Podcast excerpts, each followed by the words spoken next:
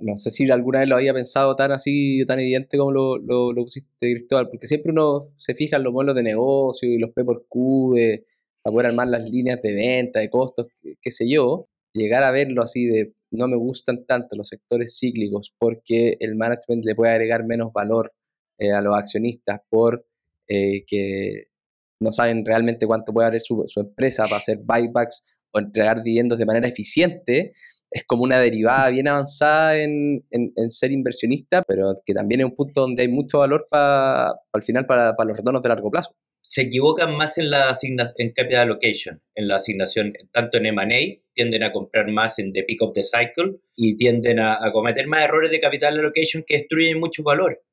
Eso es lo que pasa en los sectores más cíclicos. Bienvenidas y bienvenidos a un nuevo capítulo de Animales Financieros, el podcast donde te ayudamos a invertir mejor tu tiempo y dinero. Este es un capítulo especial, un nuevo formato.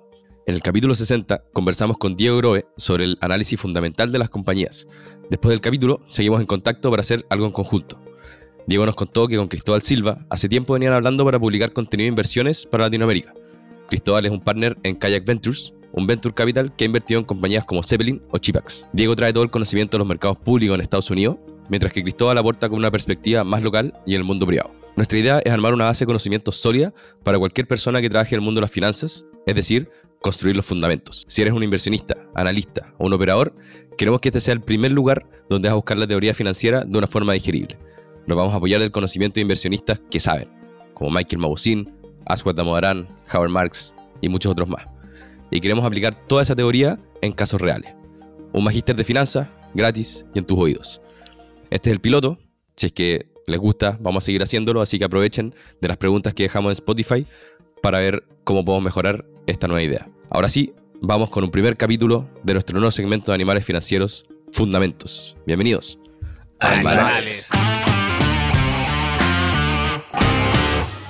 Muchas gracias por la invitación. Ustedes ya no van a ser invitados, sino que van a ser host de aquí en adelante. Así que, nada, bienvenido Cristóbal, bienvenido Diego, Francisco, la nueva casa. La nueva casa, la casa animal. Y venimos hace rato hablando de, plata. Yo creo que ahí hay un buen magíster, MBA, lo que sea, de, finanzas personales, pero teníamos la inquietud, y sobre todo, bueno, Diego y Cristóbal nos empujaron a decir, ¿sabéis qué? Hay contenido que se puede hacer increíble, que no lo está haciendo nadie en español, y acá podemos hacer una cuestión única eh, para que todo el mundo tenga acceso a convertirse en un inversionista muy sofisticado, profesional eh, y que nos ayuden también a debatir ideas y obviamente el que quiera sumarse, que nos avise y, felices de, poder compartir. Y en este mundo de la plata es muy importante dónde poner la plata. Eh, con nuestras finanzas personales nos pasa cada rato de nos compramos una polera, la ahorramos, la estamos invirtiendo para poder, para poder irnos de vacaciones, comprarnos la casa soñada. Em, y esto pasa cada rato en el mundo. Nos pasa a nosotros, le pasa a don Francisco, a los ministros de finanzas, a los CEOs de las compañías más chicas y más grandes del mundo. Y, y, es tan importante porque al final de alguna manera define hacia dónde van las sociedades. Por lo tanto, queremos enfocarnos en la locación del capital eh, y cuál es la mejor manera de hacerlo pensando en el largo plazo. Y ahí Diego y Cristóbal son unos tremendos eh, expertos. Así que quizás para partir en este mundo de, las empresas, eh, ¿cómo crean valor las empresas?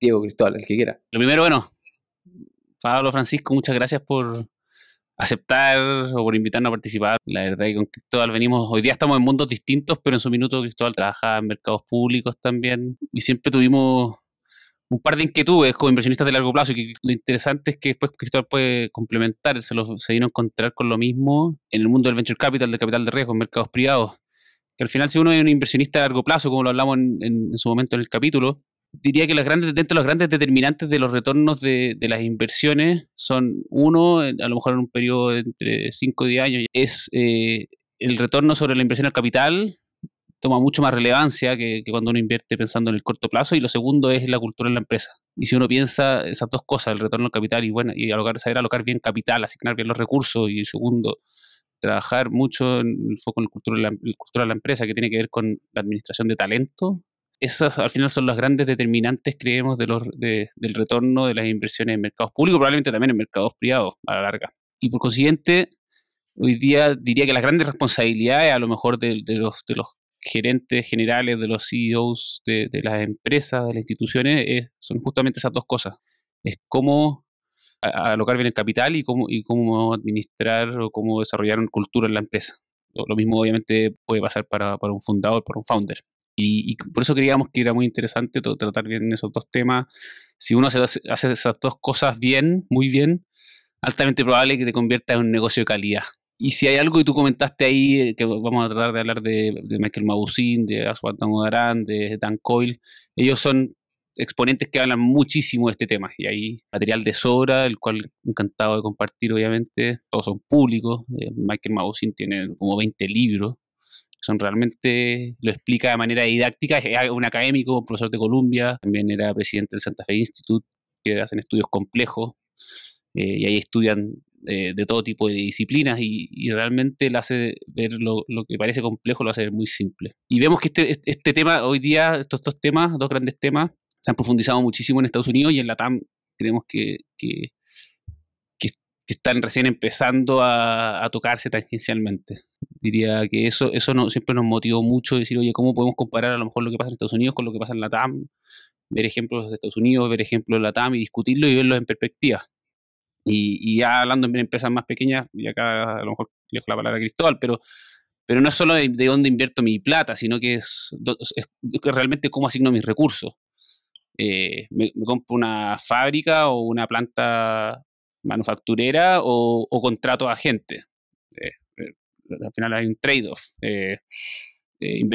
contrato a desarrolladores o contrato a gente que haga cosas intensivas en mano de obra, eh, capacitaciones, hay una serie de decisiones de, que son también no solamente inversiones en capital físico, me compro una empresa, o decisiones que, podemos llamar después de intangibles, en cuales capacito capital humano, contrato más gente, contrato menos gente, doy más incentivos, menos incentivos.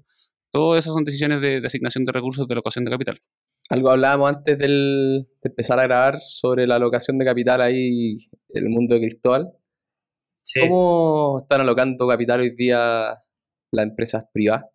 Sí. bien. Yo, yo, creo que igual hay un, no sé si decir un problema, pero hay algo que, que, es fundamental entender que lo que pasa tanto en empresas privadas como en empresas públicas, que muchas veces hay, eh, los incentivos no están alineados. O sea, cuando, cuando como inversionista de largo plazo y, es por algo que uno, sobre todo en, el mundo privado, que tiene menos posibilidades de, vender, analiza tanto el management. Cuando uno tiene una posición en una compañía por, por 5 o 10 años, la verdad es que la mayoría del capital que genere la compañía lo va a alocar el management, eh, el CEO en particular. Y, el problema que se genera es que muchas veces los CEOs tienen con background operacionales, no, no tienen background eh, de inversionista, vienen, la verdad que subieron por, fueron muy buenos en una eh, área en particular y, quizás no saben de la otra área también. Y entonces ese problema, te diría que entonces cada CEO se enfrenta con el problema de cómo asignar recursos y quizás sin tener la experiencia de haber asignado recursos y sin entender quizás cuáles son todas las posibilidades de fuentes de capital y de uso de capital. Entonces, lo importante que creo que vamos a cubrir acá es ir viendo cuáles son esas fuentes de capital y esos usos de capital, cuáles eh, tradicionalmente han agregado valor, cuáles han destruido valor. Y creo que ojalá puede ser como un faro de luz para potenciales CEOs, tanto en empresas privadas como en empresas públicas. Em, entonces, eso, eso yo creo que es lo fundamental que estamos tratando acá de resolver y comunicar, es poder dar alguna herramienta a CEOs que no han tenido exposición a asignación de capital, a capital allocation, y, contarle un poco cómo lo han hecho tradicionalmente los mejores asignadores de capital. Creo que esos ejemplos van a ser fundamentales para que ojalá pueda que cada uno de nosotros y también los potenciales CEOs de las compañías líderes de mañana sean mejores asignadores de capital. Ese es el objetivo, yo creo, de este, este podcast. Sí. Y hay, hay, un complemento ahí también, desde el punto de vista de la inversión, al final eh, y lo podemos ir discutiendo, pero, pero al final está comprobado que los buenos alocadores de capital son los grandes, los grandes CEOs son, o los grandes founders son extraordinarios alocadores de capital. Entonces, si uno como inversionista tiene un interés en, invertir en el largo plazo, eh, poder identificar qué, es, un buen alocador de capital o cuál es una buena una empresa en la cual aloca capital de, buena manera, eh, es realmente una capacidad o algo que te puede hacer eh, destacar o que te puede permitir lograr retornos superiores sobre el mercado. ahí hay un gran libro que se llama hay un gran libro que se llama The Outsiders que escribió Will Thorndike, que es buenísimo libro, recomendado por muchísimo, tanto para eh, ejecutivos como para inversionistas, y que habla de, de qué tienen en común los ocho grandes eh, o ocho grandes eh, CEOs que tuvieron gran performance en los años, entre los años 60 y los años 90 más o menos en Estados Unidos.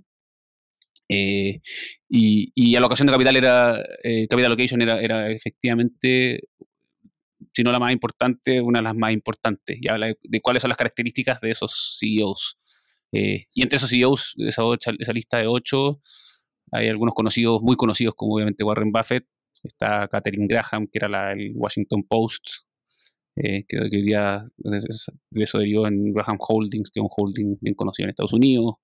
Henry Singleton puros, puros crack, la verdad que el libro es muy entretenido. Y ahí cuando nombraste Warren Buffett, y creo que esto es importantísimo y es como lo que vamos a estar tocando en estos próximos capítulos, es Warren Buffett siempre dice soy un buen operador, un buen CEO, por eso soy un buen inversionista y soy un buen inversionista porque he sido un buen CEO, un buen operador. Y creo que complemento de ambos es muy poderoso algo a tu pregunta de, qué es lo que veo en el mundo privado, creo que hay algo que, algo que, que veo una y otra vez, y esto pasa tanto a nivel eh, de, también privado y público, creo que no hay tanta diferencia, e, es, cuando el objetivo es cuando no se entiende, el, el objetivo de un CEO es el maximizar el valor de la compañía. Pero hay, hay una parte que falta en esa frase, que es por acción. Y creo que muchas veces se pierde en, tanto en el mundo privado como en el mundo público. Por acciones, oye, un M&A, que voy a financiar el M&A emitiendo acciones, puede ser que muchas veces sea dilutivo en términos de eh, utilidades por acción o, eventualmente creación de valor por acción. Uno puede estar pagando, sobrepagando por, por la compañía que se está adquiriendo. O también eh, cuando yo veo las startups, de repente levantando más capital de lo que necesitan, se diluyen más de lo necesario para un, un milestone en particular. Em, lo mismo lo vemos a nivel de contrataciones. Muchas de las contrataciones, tanto en el, mundo tecnológico, tanto privado como público, vienen atados también planes de compensación que tienen emisión de acciones, porque entregan paquetes de opciones. Eso es una decisión de capital allocation también. Estoy diluyendo, estoy emitiendo acciones hoy día para contratar esa persona. Entonces, eso también es una, eh, eh, eh, esa, la, es la importancia de entender que es, el objetivo es creación de valor en largo plazo por acción. Esa última palabra es clave. Y yo creo que tantos, tantos CEOs como empresas públicas como privadas no lo tienen tan claro. y también un poco viene el tema de, de los conflictos de agencia, muchas las veces los CEOs son compensados, entre más grandes las compañías, más ventas, más unidades, más países, es mejor. Em, y el problema es que eso pocas veces está correlacionado con el valor de largo plazo por acción. Em, de hecho, em, estudios dicen que el crecimiento de la base de activos es un indicador negativo o un, indicador, un leading indicator negativo respecto al performance de la acción en el mercado. Eh, entonces, muchas veces las empresas que se están achicando en términos de base de activos son las que andan mejor en, en sus acciones, en el precio de las acciones. Entonces, hay un montón, diría, de información y data histórica que podemos ir cubriendo acá que pueden ir guiando a, futuros CEOs y actuales CEOs en tomar mejores decisiones de, de inversión y de, y de, asignación de recursos. Muy interesante. Y, y no solo CEOs, yo creo, como emprendedores, inversionistas, inversión para portafolio manager, analistas. Creo que no es solamente como, esto no es solamente para CEOs, pero creo que en estos minutos dimos la, importancia del capital allocation. Creo que ya ojalá se haya entendido el por qué nos debería importar. Y diste un, un buen punto ahí, Cristóbal, de la pega de un CEO es maximizar el valor por acción. Y me lleva un poco a pensar en la medición, en cómo medir todo esto. No hay que ver los activos. O sea, yo no tengo que ver una compañía que está agrandando activos y decir, están haciendo bien la pega. ¿Cómo yo me puedo dar cuenta de alguien que es un buen alocador de recursos? ¿Cuáles son las métricas que uno debería ver? Sí, mira, la verdad, y acá a esta, esa pregunta, como siempre en Capital Allocation, la respuesta es depende. Em, y algo que generalmente, si es que tú le haces esa pregunta a un analista del sell side de Wall Street, siempre te va a responder como earnings per share. Em, y un poco está el concepto de que earnings per share en el largo plazo eh, es lo que realmente es el driver fundamental de, del precio por acción. Hay, hay, hay, mucho de eso, pero creo que en el corto plazo em, hay muchas veces una sobre, sobre todo en las ediciones importantes de Capital Allocation que están dados por el M&A, hay muchas veces la, si es que un, el EPS sube o baja posterior al M&A, la verdad que es un indicador que agrega poco valor o poca predictibilidad si es que esa adquisición fue buena o mala. Entonces em, hay que tener mucho cuidado con, con, alguna métrica, enfocarse con una métrica en particular. Em, lo que uno siempre debe tener en cuenta es valor presente de los flujos del activo que vamos a adquirir o de la decisión que vamos a, la decisión de inversión que vamos a tomar, valor presente y cuánto, poco cuánto me cuesta, cómo lo voy a, cuál, es el trade-off entre lo que voy a adquirir y lo que voy a pasar para adquirir eso. Y ahí ese obviamente para agregar valor tiene que ser constantemente eh, positivo esa ecuación. Em, algo que yo particularmente me fijo mucho es em, el free cash flow per share. Eso es una métrica que a mí me gusta porque incorpora también capital de trabajo y creo que el capital de trabajo y CAPEX y otras cosas, pero para mí capital de trabajo es algo que está underrated muchas veces en, los analistas. Eh, creo que compañías que tienen capital de trabajo negativo realmente son poderosas y eso es lo que vemos muchas veces en B2B SaaS, algo que hacemos nosotros en, mucho en, en Kayak eh, Ventures. Y, y lo otro que me gusta es cuál es el retorno de la inversión incremental, Return on Incremental Investment Capital. Eso es lo que me, me gusta a mí y lo que he visto eh, eh, en la práctica es que existe casi una relación uno a uno entre el precio de la acción y el retorno del capital incremental invertido. Una, muchas compañías pueden, pueden empezar con un ROIC, retorno al capital invertido, bajo el costo de capital, de, pongamos la imagina del costo de capital es 10%, compañías pueden partir con un 6%, lo que realmente uno podría hacer que saque una foto en el tiempo, es decir, han destruido un montón de valor, pero si es que el retorno sobre el capital incremental invertido es alto y que muchas veces pasa, generalmente esa es una métrica de, eh, muy poderosa en términos a un indicador de cómo va a ser el precio de la, cómo va a evolucionar el precio de la acción de, esa compañía. Eh, esas son para mí flujo de caja por acción y por acción de nuevo, ese, ese, ese apellido súper importante y el retorno del capital incremental invertido para mí son métricas líderes de, de cómo se han asignado el capital de una compañía. Sí, y un poco para, hacer a lo mejor una aclaración, eh, entendiendo eso costo, costo capital como el costo de oportunidad de la empresa, ya sea de invertir en un bono libre de riesgo o el costo de oportunidad a lo mejor de invertir en, un determinado proyecto, que al final hay distintas formas de medir el riesgo de la empresa. Y, y, retorno sobre capital incremental es tan simple es, bastante simplificando, no es más que el resultado operacional, ¿ya? Eh, antes o después de impuestos, como lo quieran medir, va a depender un poco. Eh, la idea es hacerlo, comparar eh, manzanas con manzanas, no peras con manzanas, y partido por, por, sobre el capital invertido, ¿ya?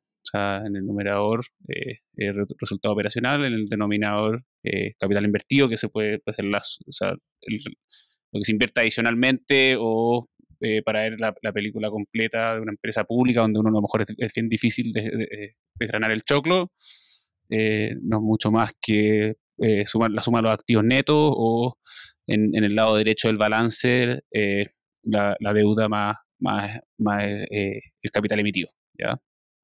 De esa manera simple. Uno puede entrar en muchos detalles de cómo se calcula esto y sobre todo cómo se calcula el retorno incremental al capital, que es el, la diferencia de esto, si uno mira, eso es lo que comenté en la foto del año cero, el, retorno incremental sobre el capital es, es eh, lo, que pasa en el año 1 menos lo que pasa en el año 0, eh, ya sea en ese sentido el resultado operacional del año 1 por la diferencia entre, lo que había en el balance o que se había invertido entre el año 1 y el año 0. ¿ya? Eh, y, como concepto, lo que dice Cristóbal, hay bastantes estudios académicos que dicen, si uno, si uno sigue la, trayectoria del precio de la acción, sigue bastante el retorno sobre el capital incremental. Al final, como concepto, eh, hemos hablado en, otras ocasiones de, que es muy importante, o, de parte de las cosas más importantes, y también lo dice ¿no? Warren Buffett, es, es cuál, cuáles son mis barras de entrada, que lo mismo lo, mismo lo dice Michael Porter en términos de, de, de, las competencias eh, de una empresa, o cuál es el moat, ¿ya? O sea, el, castillo, el moat hablando con el castillo rodeado por, eh, por, el fondo, por el río y los cocodrilos. La fosa. Eh, exacto. Y, segundo, eh, ¿cuál es, qué tan sostenible es mi ventaja competitiva en el tiempo? ¿ya? Porque al final, si, si, efectivamente esas barras de entradas empiezan a caer o si ese negocio deja de crecer, tengo que saber poder realocar eso en negocios que sean que sean duraderos y que crezcan en el tiempo y, de manera sostenible, cosa que en 10 años más sea una empresa mejor que la que soy hoy. ¿ya? Eh, y lo otro natural... Eso es súper difícil. Eh, cuando, cuando uno está, em, tiene un buen mercado, un buen producto y está obteniendo buenos retornos sobre el capital invertido y naturalmente ese, ese mercado se empieza a saturar y cuando empieza a saturar empieza a bajar el crecimiento y muchas veces también empieza a bajar ese retorno incremental. Entonces, la habilidad de, de, de, una compañía, de un management team, de encontrar esa nueva curva S, ese, esa nueva adyacencia de mercado, lo que sea, para ir a encontrar nuevos retornos, nuevos altos retornos de capital invertido, es, realmente lo que separa a las compañías que, que un poco fueron buenas por un periodo, llamémosle Nokia, de las que son buenas por años y años y años, siglos, que lo podemos, ahí podemos hablar del BMH o, u otras que han podido constantemente ir encontrando esas nuevas curvas S para ir buscando nuevas adyacencias y nuevos mercados de, que te van permitiendo componer el capital en el tiempo. Oye, yo creo que aquí llegamos a una parte como bien clave de definir en qué se puede gastar la plata, porque estamos hablando, ok, tenía un buen negocio, se te puede, se te puede desgastar y tenéis que encontrar algo nuevo. Eh, y eso muchas veces lo podéis lograr gracias a que gastaste en investigación y desarrollo o porque te compraste eh, o te fusionaste con otra empresa, que ahí es donde ya empezamos a meter un poquito eh, estos usos de capital. Y creo que sería interesante decir cuáles son y quizás después ejemplificar un poquito em, para poder hacerlo muy evidente. El más grande probablemente bastante familiar para muchos, es M&A, M&A, Mergers and Acquisitions o fusiones y adquisiciones. Eso, eso más o menos en Estados Unidos es en torno a un 20, más o menos un 20% del total del gasto de capital, ¿ya? Se habla como de 7, 8 trillones que se gastan en capital las empresas. En, en más o menos eh, se gastan como en torno a 2.5, hay como 2.5, 3 trillones al año eh, por transacciones de M&A o sea, de, todo lo que al final una empresa eh, sale como de su flujo de caja, de todo lo, todo lo que paga, eh, lo estamos abriendo y ahí M&A es una parte bien, bien importante de ese bolo completo. Exacto, el número es súper grande, obviamente hay, hay, grandes transacciones más recientes, no sé, hemos visto en su minuto vimos transacciones buenas y transacciones malas. Más, de un tercio, o sea, cerca de dos tercios de, de las transacciones efectivamente se, ha estudiado que destruyen valor, ¿ya? O sea, solo un tercio realmente crean valor. Y han habido grandes transacciones, no sé, ahora Nippon Steel se, está comprando US Steel en Estados Unidos, eh, eh, se acaba de caer eh, Adobe, se trató de comprar Figma en 20 mil millones y, por, temas de, de, competencia de mercado, de libre competencia, eh, decidieron votar la transacción y así hay, así hay, transacciones muy grandes de cientos de miles de millones de dólares o transacciones más pequeñas que, agregan eh, valor a, ciertas partes específicas de la compañía. Y qué bueno que se cayó porque Figma funciona espectacular. Estoy seguro que Adobe lo hubiese metido mano y lo hubiese cagado. sí, es divertido, pero estaban adquiriendo efectivamente y hay distintas razones también para hacer M&A. Eh, después vamos a pasar rápido a la segunda, el segundo gasto, pero, pero hay, transacciones que son por producto, ya sea como Facebook, Instagram eh, o, por talento. a veces uno compra una empresa a, talento. En este caso, el dado de Figma, podemos discutir eternamente cuáles eran las razones, pero, pero, pero Figma tenía un producto muy colaborativo que Adobe no tenía. Eh, Figma apuntaba a un mercado que no solo era de diseñadores, sino que llegaba a muchísima gente era un producto también un poquito más barato. Eh, hay una serie de cosas que está por verse si le agregan valor. Lo otro entretenido es, es cómo uno, el Cristóbal habló de uso de fondos y, en este caso la transacción era mitad acciones, mitad caja. Eh, y en ese minuto fue a 20 mil millones de dólares, considerando que esa mitad de acciones está a un precio de Adobe bastante más bajo. Si uno tomara el precio de Adobe hoy, eh, la transacción ya no es por 20 mil millones de dólares, es por cerca de 30 mil millones de dólares. Y si uno valoriza realmente cuánto puede valer Figma hoy en el mercado, se habla de que probablemente Figma hoy no vale más de, vale entre 8 o 10 mil millones de dólares, ¿ya?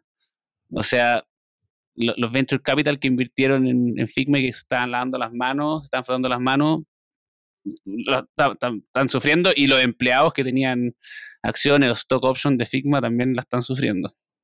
Sí, oye, pero lo, eh, es bien interesante, dado un poco la, eh, la proporción que, que, se usa en términos de, de uso de fondo.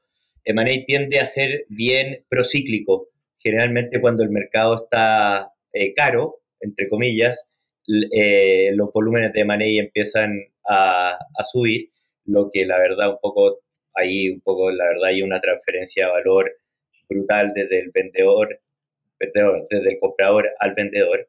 También otra cosa interesante de lo M&A es que eh, generalmente los M&A transformacionales no, o sea, destruyen valor, mientras que los M&A que son bolt-ons, que son de una compañía consolidada que se está comprando un nicho en particular, una compañía de nicho particular y está realmente incluyéndola en su plataforma, esos generalmente tienden a generar valor, como el Danaher, y también, bueno, está el típico caso de revenue synergies o cost synergies, todas las, sinergias que se dan en lo de M&A. Todo cualquier analista de Wall Street te va a decir revenue synergies no agrega valor y creo que eso es, verdad y ya es consenso. Entonces, cada vez que hay un M&A y, te sale, y sale el CEO de la empresa que está comprando, eh, hablando de revenue synergies, hay que ponerle un factor cercano a cero a esas, a esas synergies, mientras que los co-synergies generalmente sí son más fáciles de obtener. Compañías que han generado valor a través de Manei son varias y yo creo que Diego em, eh, es experto en una en particular que es Constellation Software, compañías que tienen em, un equipo dedicado de Manei son las que generalmente generan más valor porque saben cómo hacerlo, mientras que las que destruyen valor son las que vienen esporádicamente al mercado, generalmente cuando están los activos caros, y, se, y un poco salen a comprar.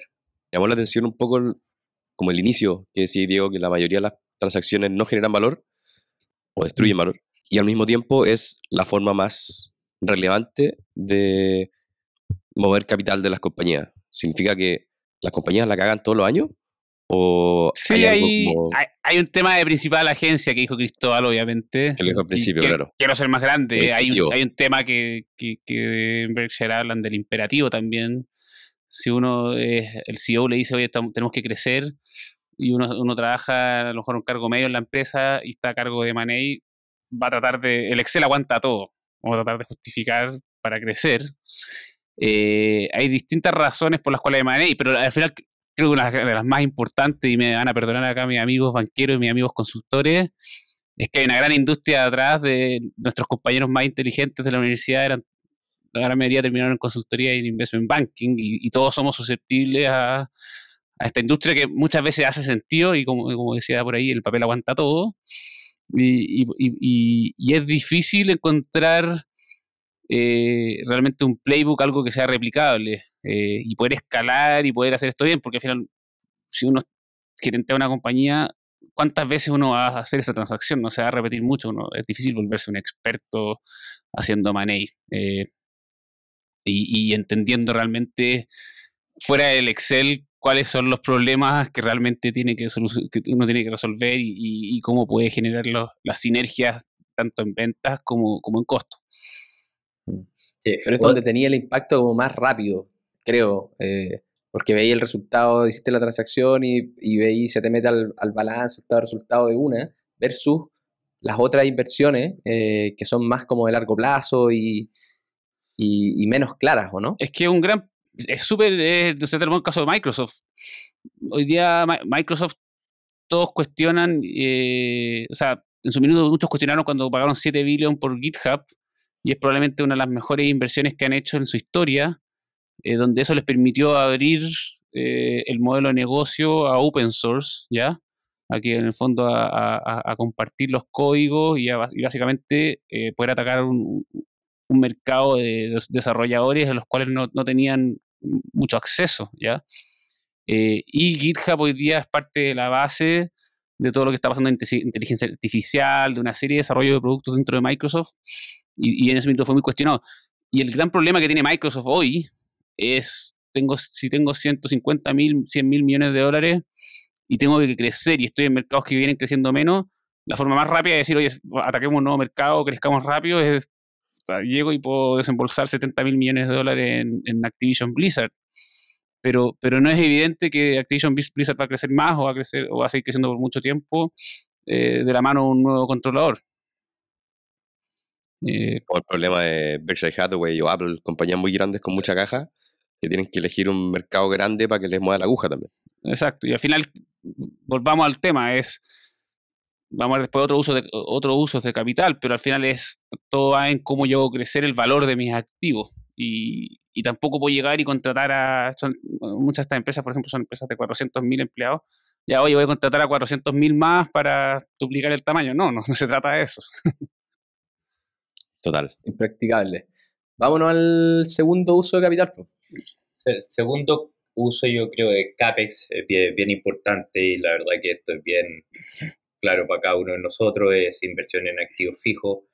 Eh, la verdad que acá a mí, a mí cuando después del MBA me fui a trabajar a un fondo de inversión en San Francisco y en un principio me dieron un sector en particular, de ahí, de ahí me, de ahí transicioné a, software, pero me dieron los, todos los proveedores de servicios a las compañías petroleras. Em, que básicamente eres el, tú, tú, eres el CAPEX de las compañías petroleras. Le vendes a todos los que están haciendo perforaciones, etcétera, etcétera. Lo que era bien, bien, bien cíclico.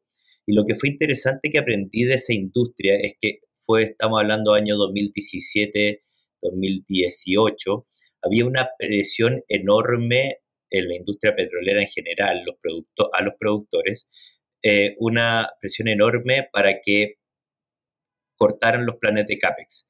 Había, estaba todo el boom del shale gas y estaban mucho eh, creciendo en, en, esa área las producciones.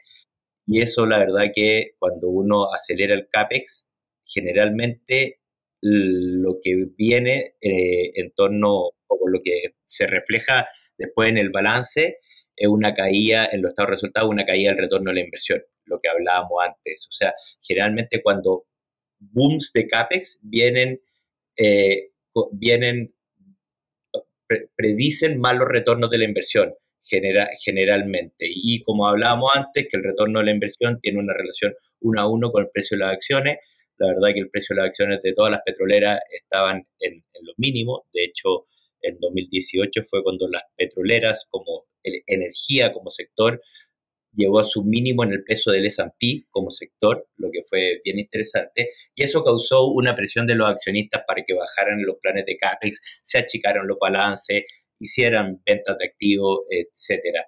Entonces, lo pongo como, como ejemplo para, para decir que CAPEX generalmente mueve la aguja en lo que es el retorno, de, el retorno sobre el capital invertido.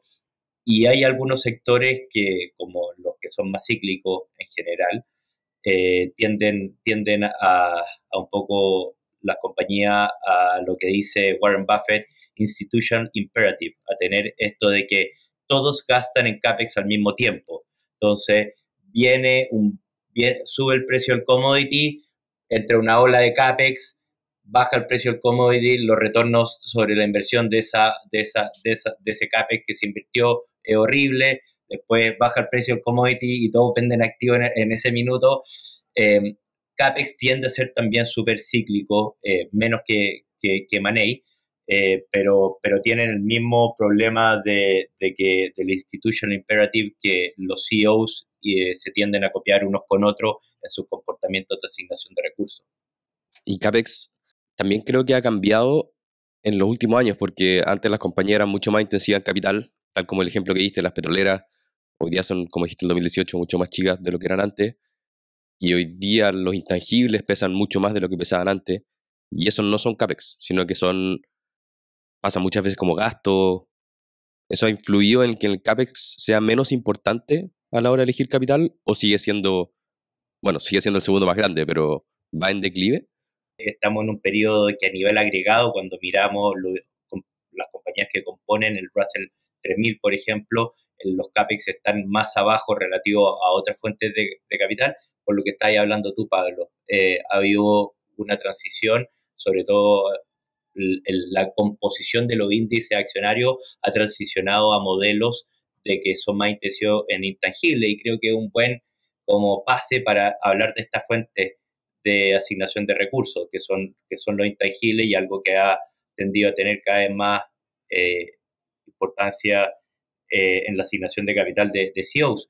Y acá en intangibles la verdad que es lo que vemos, obviamente inversión en sales and marketing para aumentar valor marca, inversión en procesos de ingeniería para automatizar, cultura, eh, un intangible que es clave. Eh, y así podemos seguir eh, viendo otro, mucho en las compañías de software son intensidad en, en, intangible, y, y, lo que se ha visto que la inversión en intangible, a diferencia del CAPEX, sí predice buenos retornos. obviamente que esto no hay que mirarlo con una foto más de largo plazo, porque hoy día estamos quizás en un minuto de mercado que los inversionistas están priorizando mucho el intangible. Vamos a ver si que esto sigue en, el largo plazo, pero hoy por hoy inversión en intangible sí se ha correlacionado, ha sido una buena decisión de inversión, de asignación de recursos, medido como performance de la acción en el mercado. Y ahí tú le asignáis quizás más importancia a lo que decíais de la inversión en armar un buen equipo, la cultura de la empresa, o eh, el marketing, o eh, gastar plata en tener muy buenos equipos que armen procesos robustos y que funcionen. Eh, ¿Le asignáis quizás más valor a alguna parte dentro de ese, de ese gasto en intangible? Pero antes de seguir por ahí, solamente enumerar que este es el tercer, la tercera forma de, de invertir capital más grande. La primera de Money, segunda CAPEX, la tercera solo intangible.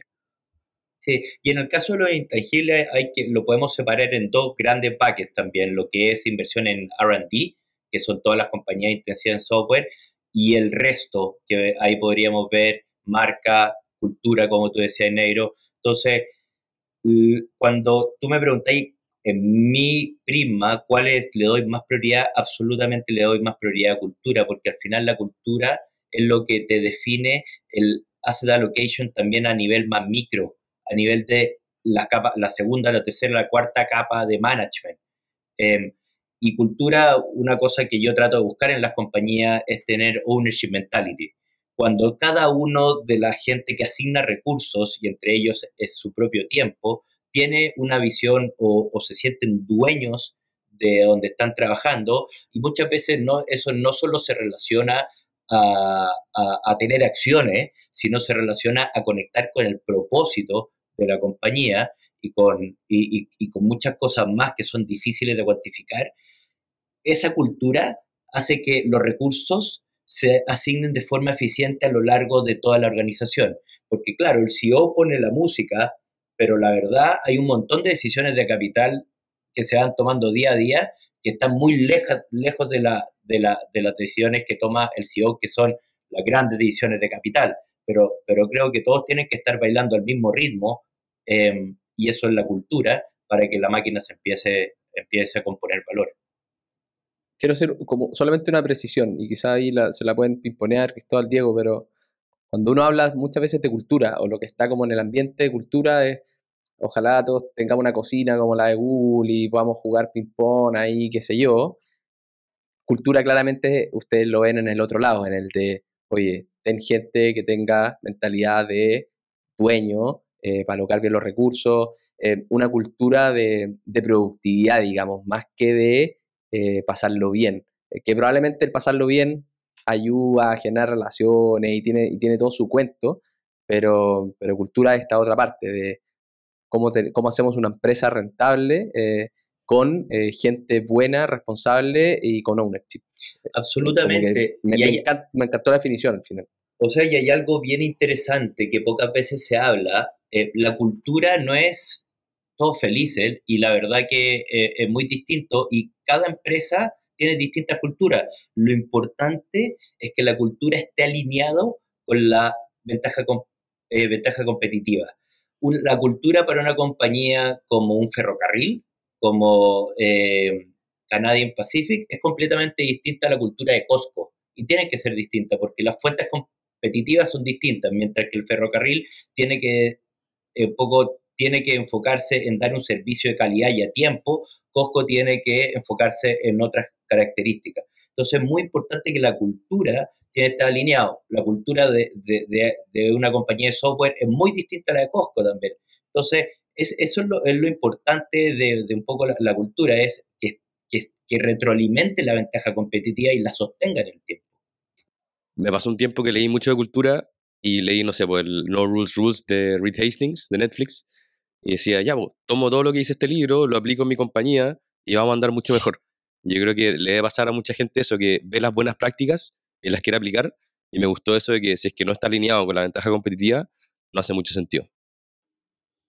Sí, tal cual, el caso de Costco es, claro, full atención al cliente y al final es happy employees, happy customers, happy shareholders, empleados felices, eh, clientes felices, accionistas felices. Eh, y en el caso de, una, empresa de ferrocarril, al final es totalmente un desafío ingenieril y, y que el ferrocarril llegue en un determinado tiempo y que pueda usar la mayor capacidad de los ferrocarriles por la, eh, por la mayor cantidad de millas posible. Es, una, totalmente una decisión de mucho más de optimización que de servicio. Eh, es una cuestión de optimización.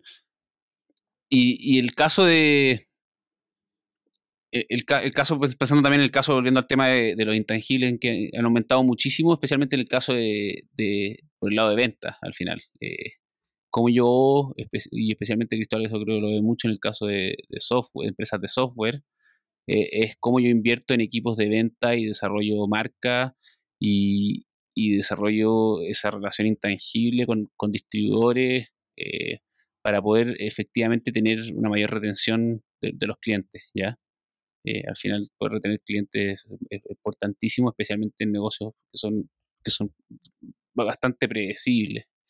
Eh, y, así vemos como negocios como, como AWS de Amazon o Azure eh, tienen niveles de retención de por encima del 95%. por ahí Cristóbal mencionó Constellation Software, que hacen más de 150 o cerca de 130 adquisiciones al año de empresas chicas que son software verticalizados, que, lo que se llama es, y si yo tengo como Easy Cancha, por ejemplo, en Chile, o, Totit para, para restaurantes, al final ellos tienen un software que se dedica específicamente a, una, a un tipo de negocio, ya sea un restaurante, un gimnasio, una peluquería, eh, una municipalidad, un colegio. ¿ya? Eh, y, esos negocios al final son tan importantes, pues son el corazón de uno, llega a la oficina o llega a la al consultorio dental y lo primero que hace es ver el software y, si, me quitan ese software donde yo veo quiénes son los pacientes de ese día y, y, reviso mi agenda y si vienen al dentista eh, eh, tengo guardado las radiografías de las caries del, del, paciente. Si el software se cae, mi negocio no funciona. Y así vemos como eh, los negocios que compra Constellation Software son negocios de, de, donde hablan que la retención, el, retention rate es por encima del 95%, lo cual lo hace ser un negocio súper noble y, bastante predecible. Eh, y donde tengo una capacidad de poder subir precios impresionante. Y por, y por eso hay algo que todas estas empresas de software gasten muchísimo en, en ventas y, y, al final esos son, son intangibles que, que mucho sentido, más que, un gasto simplemente de ventas, son, es una inversión. ¿ya? Otra cosa es que después lleguen los fondos de venture capital y algunas empresas también entren en la locura y como esto es difícil de medir, eh, no tengan idea cuánto están efectivamente retornando, retornando en términos de capital.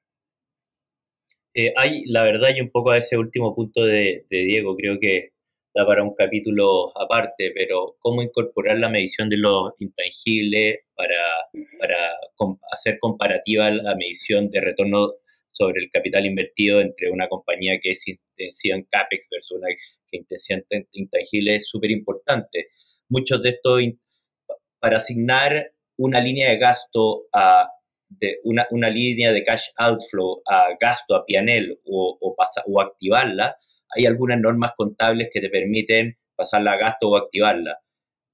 lo que yo siempre he, he, luchado es que muchas veces CAPEX, que es fierro, que son muchas veces fierro para 10 años, pueden hasta tener una línea, una, un, un lifetime más corto que una inversión en intangible, como puede ser marca o como puede ser eh, RD, y esa marca o R&D pasa 100% como gasto en el P&L, te pega en el net mientras que el otro se activa y te pega solo en el free cash flow. Entonces, hay toda una escuela de cómo normalizar los criterios contables para comparar distintas empresas que, eh, que, una más intensidad en intangible y la otra más, intensidad en activos fijos.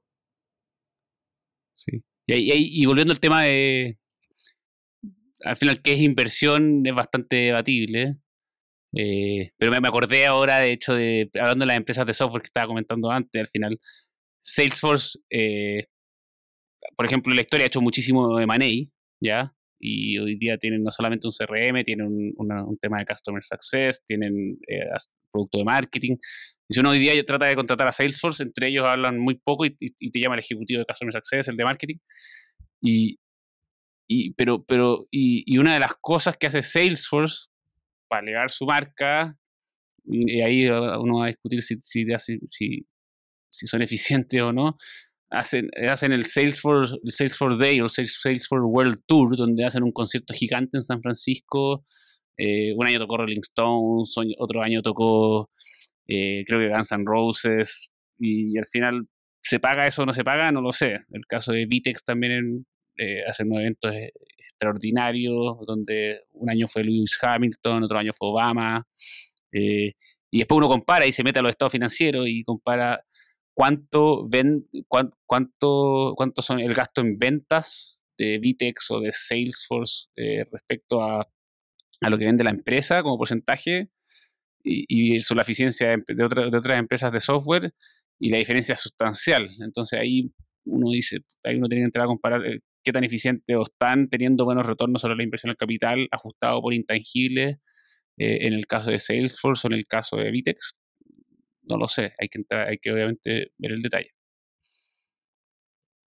Interesante, como que todas las que nombraron son muy de del negocio, como de la estrategia, de me, me, me fusiono, compro otra cuestión, o, en qué estoy invirtiendo en los fierros, eh, es momento de invertir o no, eh, lo que nombraba Cristóbal de, de, la ciclicidad de alguna industria versus las otras, y todo este gasto quizá o inversión más en el día a día, en la operación, eh, ya sea por, por, los sueldos, por el R&D o lo que sea, pero también hay otras maneras de, ocupar la plata, quizás menos sexy o quizás menos...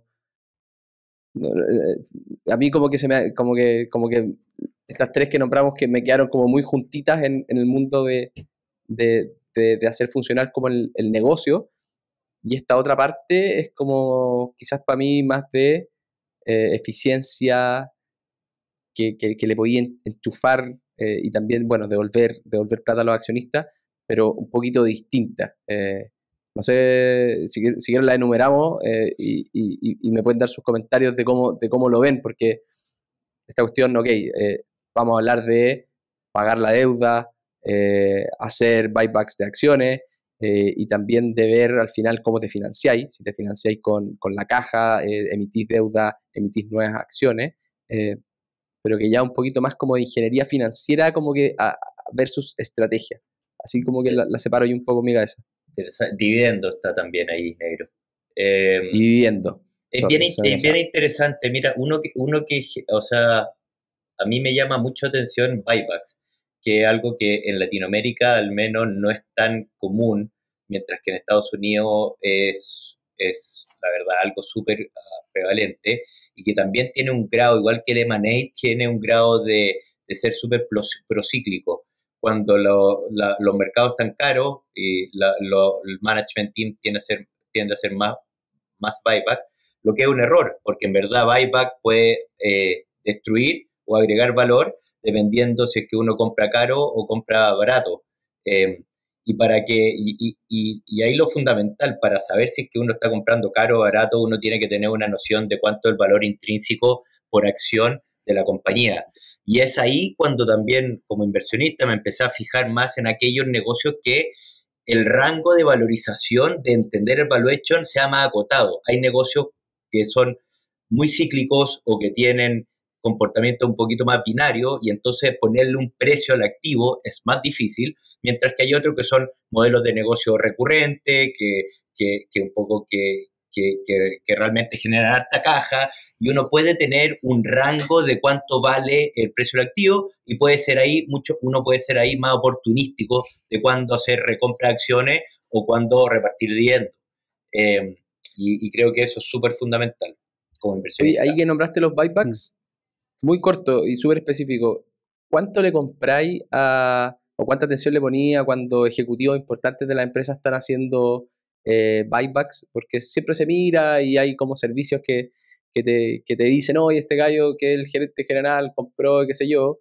Eh, ¿Tiende a mover mucho los precios de las acciones? Eh, ¿Creéis que es algo relevante andar mirando o en general por, no sé, por toda la restricción de información y uso de información privilegiada, final son buybacks o, o, o sea, compras de acciones o ventas de, de, paquetes de acciones de estos grandes ejecutivos porque, no sé, por lo que sea, porque, por, pero no por necesariamente porque esté barato o caro. Sí, entiendo la pregunta y si querés, Diego, tú complementame, pero en general eh, uno ve constantemente, pero eso no es buyback de la empresa, sino que un ejecutivo en particular compra acciones en el mercado o vende acciones en el mercado.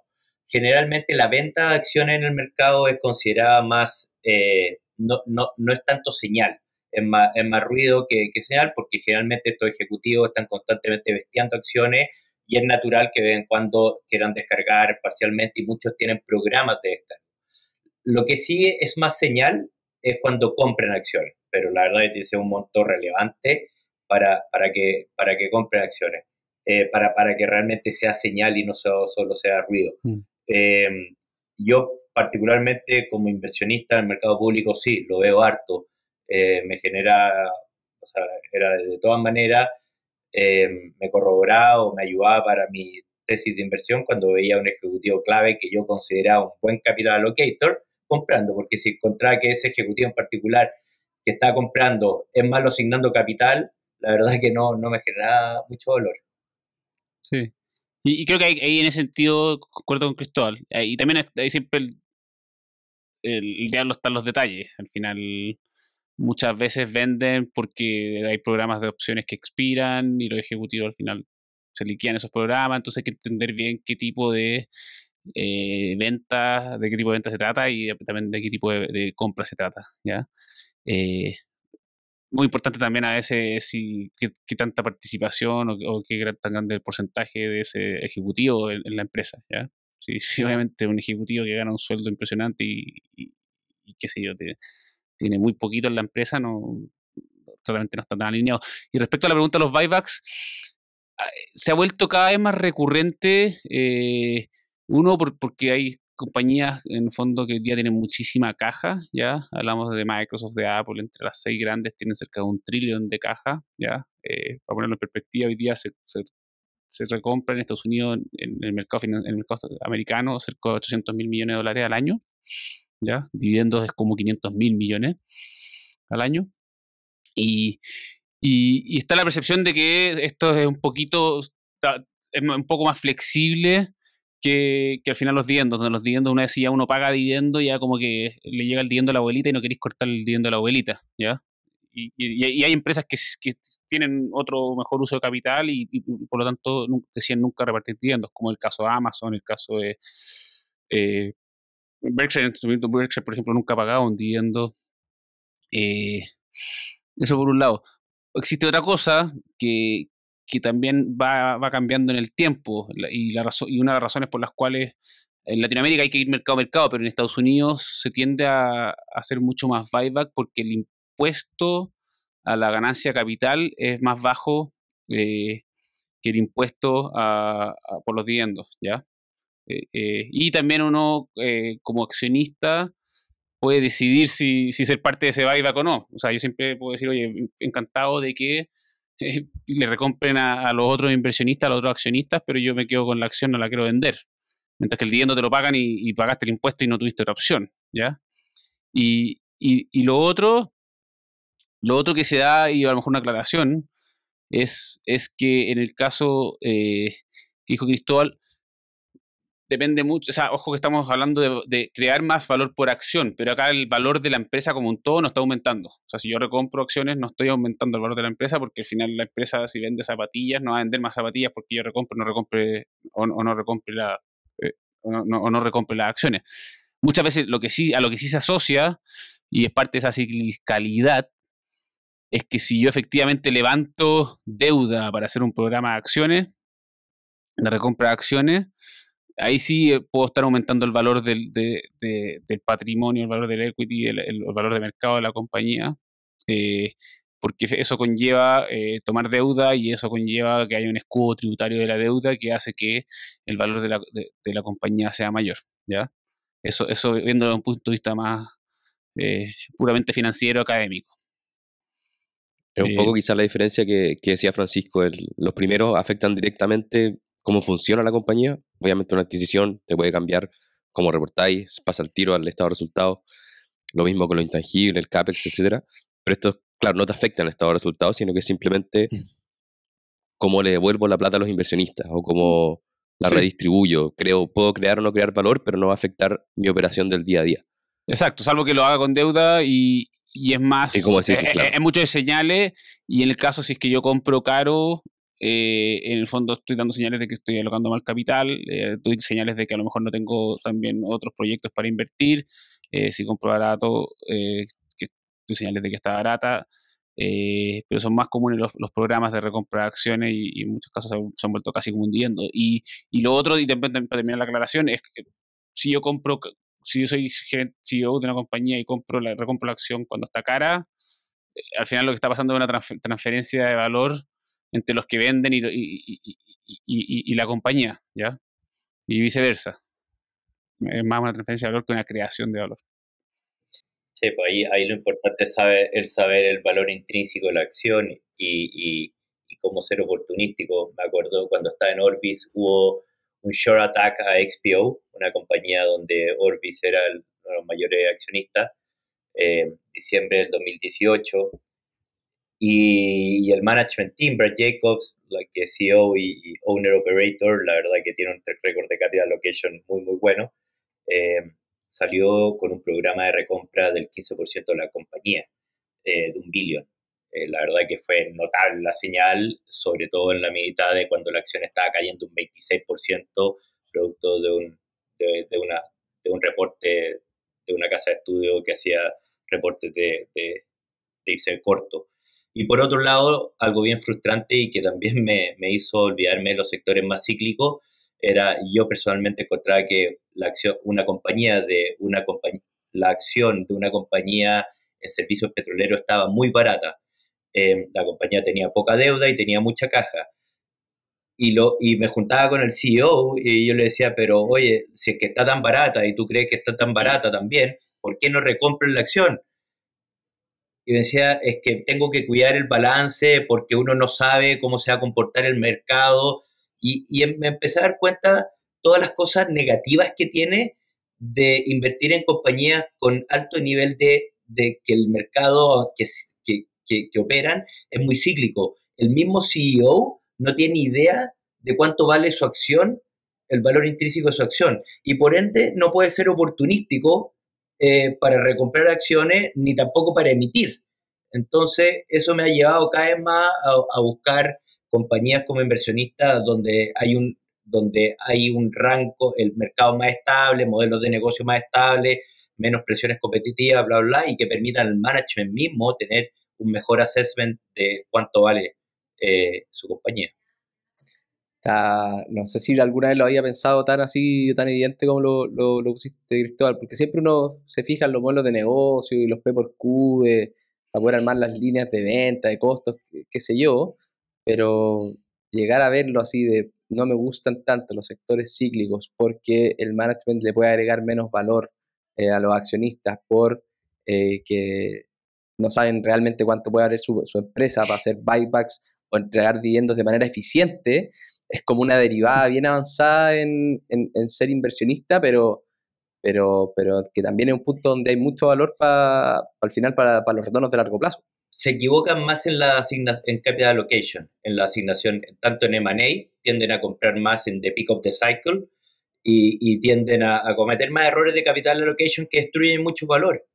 Eso es lo que pasa en los sectores más cíclicos es más, es más volátil y por lo tanto el negocio es más volátil y por lo tanto más sujeto a, que problemas. Pero también a su vez se da que, negocios más cíclicos son más intención capital y, por lo tanto se da que los usos de capital muchas veces son más en CAPEX, que o sea, es otra la composición de cómo gastan eh, y generan un negocio tecnológico versus un negocio a lo mejor más cíclico, más intención capital. Eh, y yo creo que quiero recalcar que no darle la historia de Brad Jacobs, que tiene un libro que dice, ahora acaso con un libro que era How to Become a Billionaire. Y, y, es bien interesante que Brad Jacobs, él haya ido y haya hecho este, este, este, haya recomprado la acción. Él es reconocido como ser uno, probablemente si hubiera una versión 2 de, los, de Outsiders, sería uno de esos Outsiders de todas maneras. Eh, él hizo al final roll-ups de varias industrias. Primero de, la industria de, de, waste management, eh, fue parte de ese roll-up. Después hizo parte del roll-up de United, una empresa que se llama United Rentals, donde es de maquinaria de la construcción. Y después eh, hizo este roll-up en XPO, que era la empresa en la cual él tenía el 20% y Orbis, donde trabajaba Cristóbal, tenía el 20%. Y donde, hablando de roll-ups, fue comprando distintas plataformas. Hoy día esa empresa se convirtió en la empresa logística más grande del mundo, en una de las empresas de, de, flete o de transporte más grandes del mundo. Y por lo tanto gastaba mucho eh, en M&A, ¿ya? Dado que hacía roll-ups. Y, y, en el fondo cuenta el cuento y de hecho unas personas de Orbis hablan el pod, o sea, Jacobs habla en su podcast que estaba con uno de los inversionistas de, de, de Orbis cuando sale este reporte de, de, venta corta por fraude contable y una serie de cosas del negocio de XPO. Y, por lo tanto la, acción cayó muchísimo. Me acuerdo mandándole a Cristóbal el reporte por interno, le dije, ¿viste lo que pasó? Y, estaba en esta reunión con, con, el jefe de Cristóbal, Brad Jacobs, y, y, de repente le parece que ahí le dicen, oye, ¿por qué no recompráis? Y salió a recomprar la acción, algo que obviamente no era tan normal para una empresa como, como XPO. Y... y, la, magnitud fue brutal. O sea, la verdad, estaba el portfolio manager con Brad Jacob cuando sale el, el, el, el Sure Attack en la misma oficina, em, coincidió, la acción caía 26%, el performance era por lejos la posición más grande del fondo. Se leyeron los dos cuidadosamente el, el reporte con, con, el CFO, etcétera, no encontraron nada que hiciera sentido y OK dijo, esta es una oportunidad única y recompraron el 15% de la compañía. Y eso te lo permite un poco, uno, el grado de convicción en tu compañía, en los controles internos, etcétera, pero también un poco saber cuál es el valor intrínseco de tu, de tu acción independiente de lo que diga el mercado. Muy buena, buena historia de Insider. volviendo un, par de pasitos atrás sobre estas compañías más volátiles y que tienen menos herramientas, la caja de herramientas para agregar o destruir valor. La otra forma de, en vez de los buybacks, son los dividendos. Y ahí me acuerdo lo que decía Babucín en su paper, que los buybacks, las compañías lo pueden hacer un año, después paran de hacer el otro, después vuelven, lo que sea. Pero los dividendos, una vez que los empiezan a emitir, es muy difícil que los corten. Siendo que en la práctica son lo mismo. Yo estoy pasándole plata a mi accionista de una forma u otra, pero cuando las compañías emiten un dividendo, parece que lo van a mantener para siempre. Después existen los dividend aristocrats y están todo este otro, otro mundo. Em, pero que, ¿cómo ven ustedes esto del mundo de los dividendos versus los buybacks? Sí, ahí. Yo creo que quiero recal- recalcar lo que dijo antes, que al final, cuando uno empieza a pagar el dividendo a la abuelita, eh, es difícil cortarlo, deja a la abuelita sin ingresos. eh, y, y al final también creo harto de, en que uno tiene la base de accionistas que se merece, ¿ya? O uno tiene Charlie Munger y a tal, a tal punto que decía, yo tengo la señora que me merezco y, por lo tanto tengo que encontrarla bien y merecerla.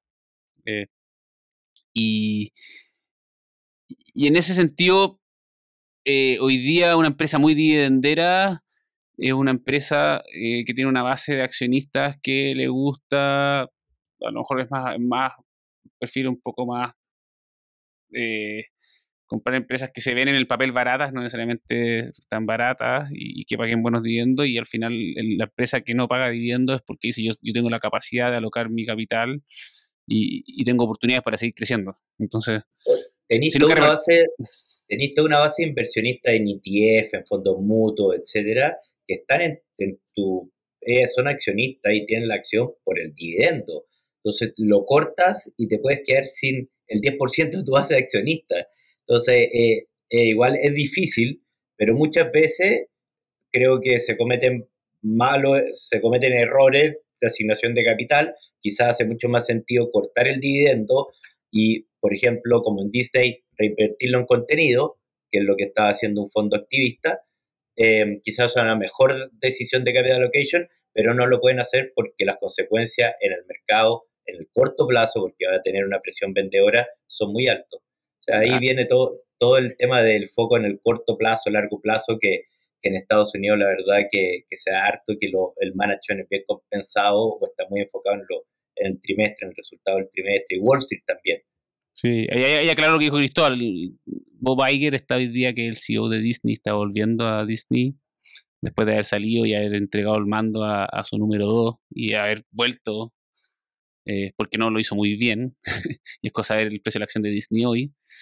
Eh, apareció un activista que se llama Nelson Peltz, que tiene un fondo que se llama Tryon, que es un activista histórico desde los años 80, que iba a atacar a los, gerentes generales y, se, se, iba a la pelea con los gerentes generales de, de grandes empresas en su momento. Eh, llegó y quería poner, eh, cierto, o sea, compró un poco más de, de 3, 4 mil millones de dólares en, en Disney, eh, junto con un ex ejecutivo de Disney, y básicamente para tener un- algunos asientos en el directorio y poder influenciar eh, lo que haga Disney, ¿ya? Y, Nelson Peltz llegó y le dijo, y le puso, le puso un poco la pistola en la cabeza a Bob y le dijo, oye, corta tu dividendo, inviértelo en contenido. Eh, ahí siguen en la pelea, no, no, no, no, no estoy al tanto de lo, la última historia en caso, pero está peleando para que le den un par de asientos en el directorio y poder re- redireccionar la compañía. Porque al final el tema este del dividendo, y ahí creo que lo han resumido súper bien, es, es plata que no puedo invertir en el negocio porque se la tengo que devolver a los accionistas. Eh, y ahí un poquito el tema de las fuentes de financiamiento, que es el último gran punto que tenemos hoy día de, de alocación de capital. El que, ok, si no, si no, no cuento con esa plata porque la estoy entregando al dividendo y no quiero cortarlo porque voy a salir de muchos índices y fondos y eso me va a pegar mucho el precio de la acción en el corto plazo, tengo que financiarlo. Tengo que financiarlo con, con, con deuda, con vender algún, algún negocio que tenga eh, o con mi mismo flujo caja. Eh, ¿cómo, cómo ven un poquito eh, esta parte de, la alocación de capital? Sí, tocando el, tema, eh, un poco lo mencionaste, y- y está este paper de Michael Madusin que habla sobre capital allocation y que a mí una de las cosas que más me sorprendió es que casi el, el, 90% de los recursos eh, para gastar vienen de, capital interno, en el fondo, del flujo de caja eh, que genera la empresa. ¿ya? Ahí, en el neto, eh, emisiones ¿ya? O, emisión de, acciones es casi cero, ¿ya?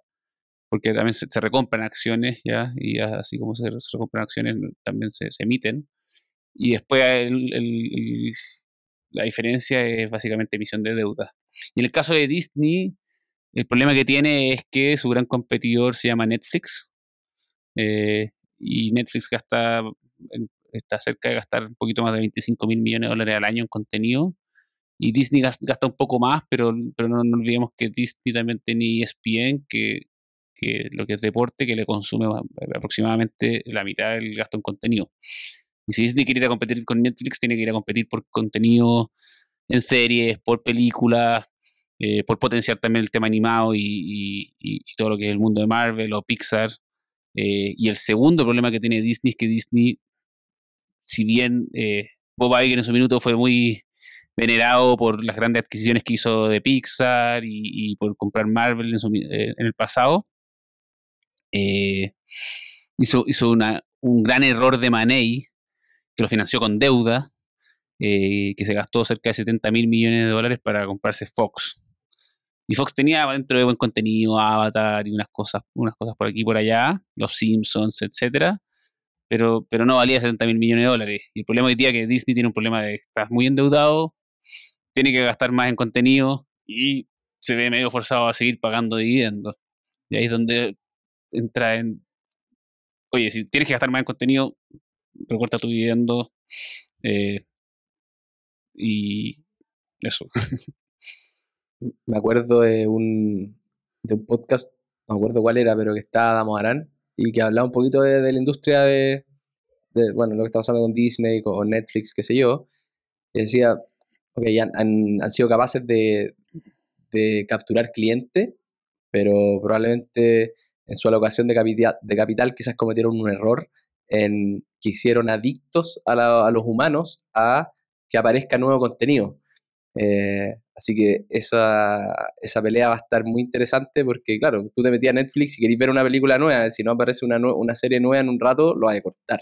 Eh, y ahí se están gastando muchísima plata que a veces es parte del negocio, quizás quieren matar al otro y, y a veces tenéis que salir a vender algún negocito que teníais ahí que quizás no anda tan bien.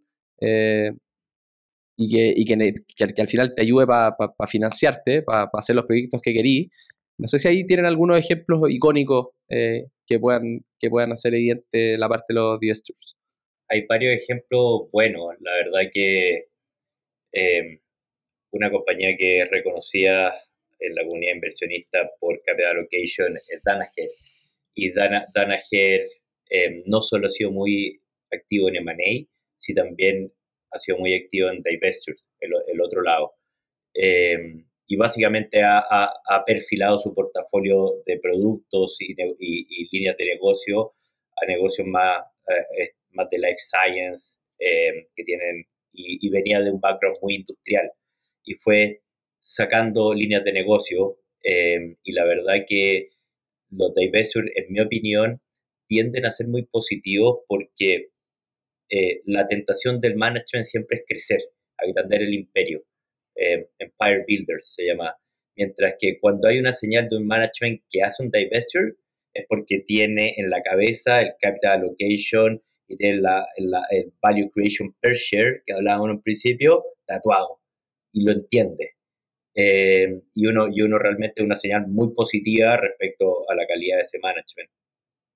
Total, creo que, bueno, es el, la última forma de generar, en este caso, vender capital, los divestitures, creo que es un buen cierre la vuelta de que partimos hablando de esta generación de valor por acción. Muy de acuerdo con esto de los incentivos. Aquí somos todos manguerianos de que creemos que los incentivos mueven el mundo. Y mm, creo que nos da un lindo cierre. Eh, le, dijimos a Diego y a Cristóbal que el, tiempo pasaba volando. Ya llevamos por lejos más de una hora. y nos quedaron muchas cosas en el tintero. O sea, teníamos una pauta que yo creo que era el doble de lo que terminamos hablando. Pero eso nos deja abierta la cancha para hacer los siguientes capítulos, hacer casos de estudio, entrar en detalle varios de los ejemplos que vimos hoy día, ya sea Disney, Constellation, creo que hay muchos, muchos ejemplos muy interesantes. Ir a cada uno de estos grandes temas, el M&A, etcétera, hablar de cultura. Creo que nos quedan muchos temas por tocar. Espero que hayan llegado hasta acá, que, que les haya gustado. Y de nuevo, coméntenos cómo lo podríamos mejorar, si es que le hace sentido y qué deberíamos, de qué deberíamos hablar. Ahí no sé, Francisco, si tenía algunas palabras de cierre también antes de despedirnos. Eh, solamente decir que yo aprendí un montón, así que espero que también ahí los que estén escuchando también hayan aprendido, hayan aprendido un montón y queda muchísimo para hablar, así que eh, Diego le gusta, le gusta hablar harto y tiene, tiene muchas cosas en la cabeza, eh, Cristóbal también sabe un montón, así que creo que nuestro rol, Pablito, va a ser que vayamos aprendiendo junto a todos los animales, de estos dos animales grandes que se sumaron a, a estos capitulazos. Así que nada, eh, yo lo pasé muy bien eh, y espero que, sigamos haciendo varios de estos capítulos animalescos. Oye, y como mensaje, asignación de recursos, asignen bien su tiempo, así que no dejen de escuchar este capítulo y los próximos. Amén. Bonito, bonito pedacito para tirar a LinkedIn. bueno, esperamos que les haya gustado el capítulo. Nos estaremos viendo las próximas semanas. Por aquí, Pablo, Francisco en la producción, esta vez también acompañado de Diego Cristóbal, esperamos que también a futuro. Vamos a ver quién hace la edición en esta nueva sección, pero esperamos que nos veamos la próxima semana en YouTube, en Spotify, en Instagram, toda nuestra querida comunidad de los animales.